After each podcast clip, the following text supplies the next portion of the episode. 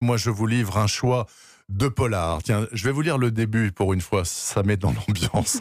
Le strip club est plein. L'odeur des sexes lubrifiés se marie avec celle de la fumée d'herbe et de crack. L'odeur de crack à celle des peaux mal lavées, toutes mouillées.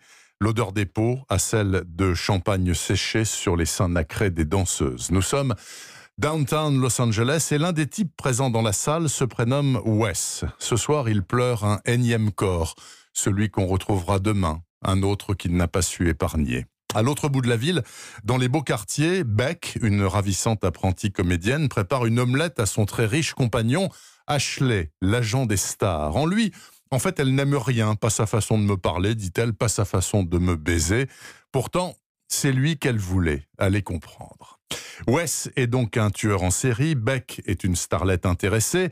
Chacun vit avec ses démons qui les ramènent tous les deux au trou paumé où ils sont nés, Muskogee, Oklahoma. Mais ça, ils ne le savent pas encore. Bientôt, ils vont se croiser dans la ville géante, se percuter presque. Deux folies qui se rencontrent, ça donne rarement quelque chose de bon, mais ça peut tout de même faire un sacré polar bien gluant et bien déjanté, bien malsain aussi. Pourtant, l'auteur a l'air tout à fait inoffensive. Elle s'appelle Morgane Montoriol. On ne sait rien d'elle, si ce n'est que Tache Rousse est son premier livre et que la couverture est particulièrement ratée. Mais ça, c'est pas très grave.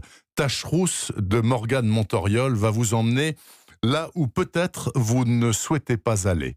Rien que pour ça, ça vaut le voyage. C'est paru chez Albin Michel